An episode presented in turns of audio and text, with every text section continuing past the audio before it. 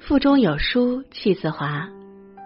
各位亲爱的有书共读书友，大家好，我是有书电台主播童言。有书共读新版 App 已经上线了，每天提供两份拆书包，可下载离线听，早晚读书打卡。各大应用商店搜索有书共读，下载有书共读 App。今天我要为您分享的文章是来自宁静的。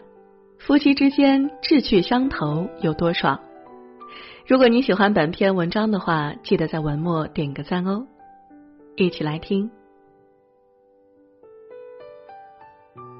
古人说，夫妻之间最美的境界就是夫唱妇随，举案齐眉，说的就是彬彬有礼、志趣相投吧。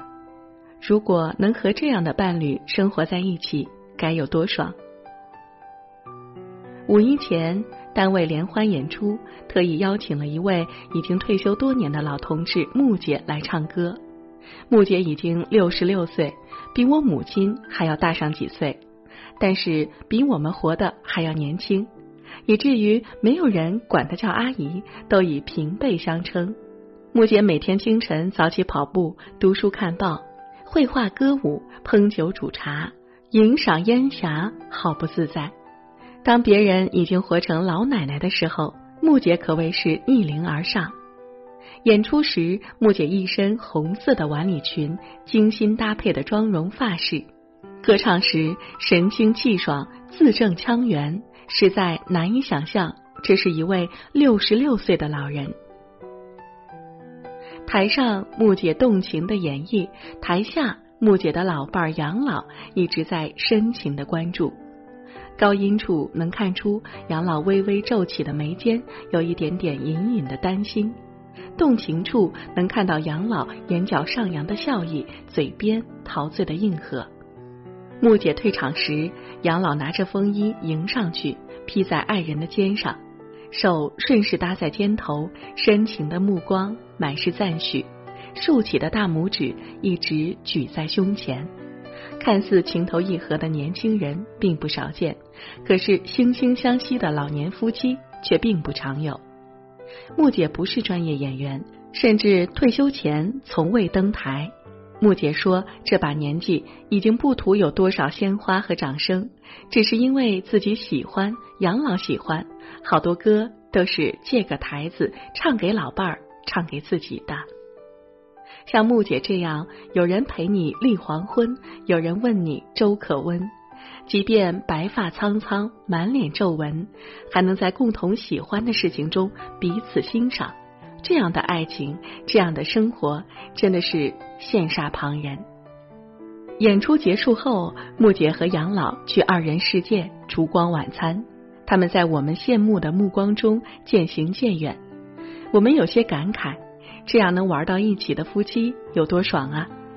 有人说，夫妻是彼此一辈子的差评师，彼此贬损不遗余力，一辈子能睡在一张床上，但一辈子都玩不到一起去。可心的生活就是这样，她爱码字，爱听音乐；丈夫小李喜欢喝酒，喜欢玩麻将。小李不理解可心为什么整天对着电脑较劲儿，码字儿不如马长城。每次都会嘲笑你瞎忙啥啊？没正事儿，有病。可心要冒着小李的枪林弹雨才能前行，有时也想放弃算了。怎么做点自己喜欢的事儿这么难啊？你打麻将熬夜输钱不是错，我码字赚钱修身养性，怎么就千般不是呢？有时可心发了篇得意的报文，也想着跟老公显摆一下，话说一半。看着小李不屑的眼神，就没有了显摆的欲望，怎么都觉得没劲儿，一腔热情被泼了个冷水澡。当然，无论小李多么诚挚的邀请，可心也绝不陪他们打麻将，没劲儿，气得小李直拍桌子，大喊：“你咋不食人间烟火呢？”玩不到一起去的夫妻就是这样，我要撸串儿，你要减肥；我想到处走走，你想修成骨灰宅；我爱臭美打扮，偏偏你不修边幅。合不到一起的日子，就是那么的不爽。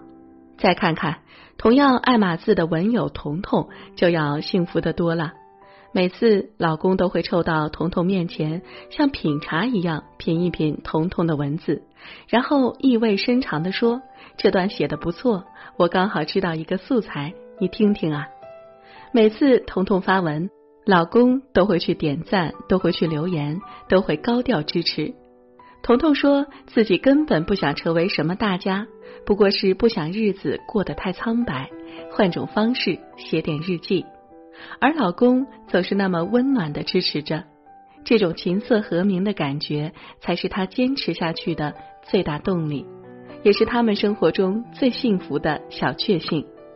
夫妻走到一起，不就是图个能一起玩、一起乐呵吗？能相伴亦相知，该有多爽！李清照十八岁时嫁与赵明诚，两人情投意合，如胶似漆。《金石录》有记载：一幸偶强记，每饭罢，坐归来堂，烹茶，只堆积书史，言某事在某书某卷第几页第几行，以重否决胜负。为饮茶先后，众即举杯大笑，置茶倾覆怀中，反不得饮而起，甘心老是相依。意思是说。李清照和赵明诚饭后一起烹茶，用比赛的方式决定饮茶先后。一人问某典故是出自哪本书哪一卷的第几页第几行，对方答中先喝，但是赢的人往往因为太过开心，反而将茶水洒了一身，这成为流传至今的千古佳话。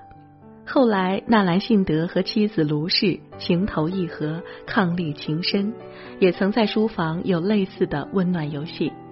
纳兰特意写下“赌书消得泼茶香，当时只道是寻常”这样精美的诗句，自比赵氏夫妻。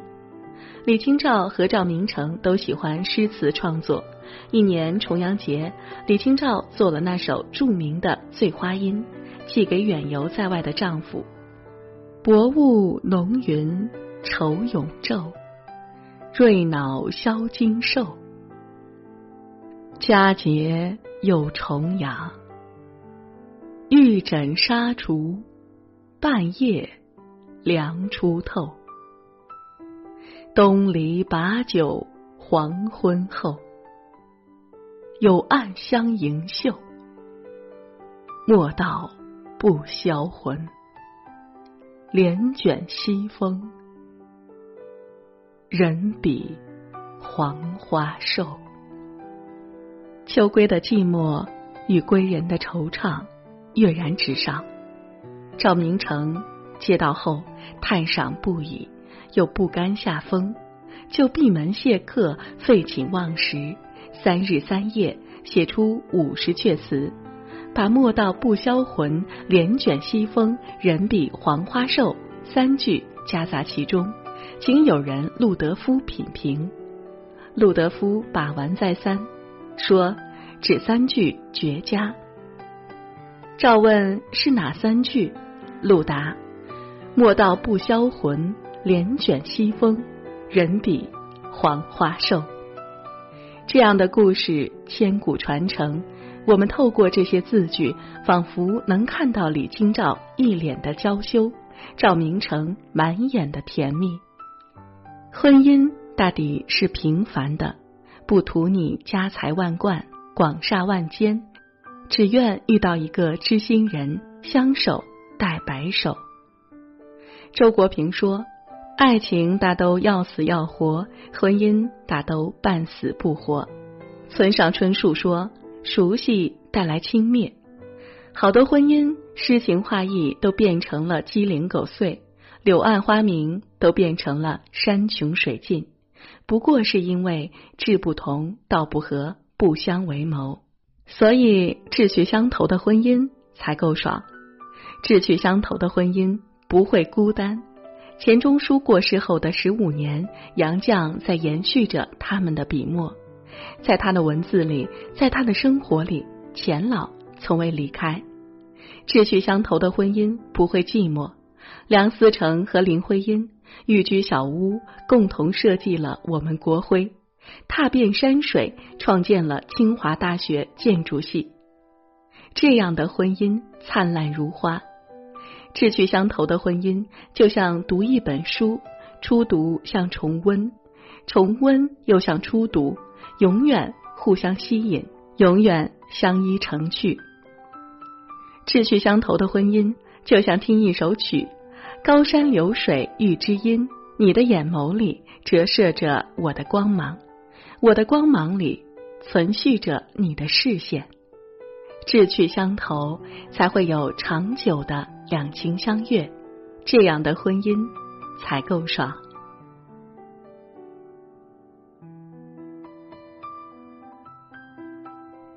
更多美文，欢迎关注微信公众号“有书”。从清晨开始，与一千万书友组队，对抗惰性。如果你喜欢本篇文章，记得在文末点个赞哦。我是童言，我在运河流过的城市山东济宁向您送去问候。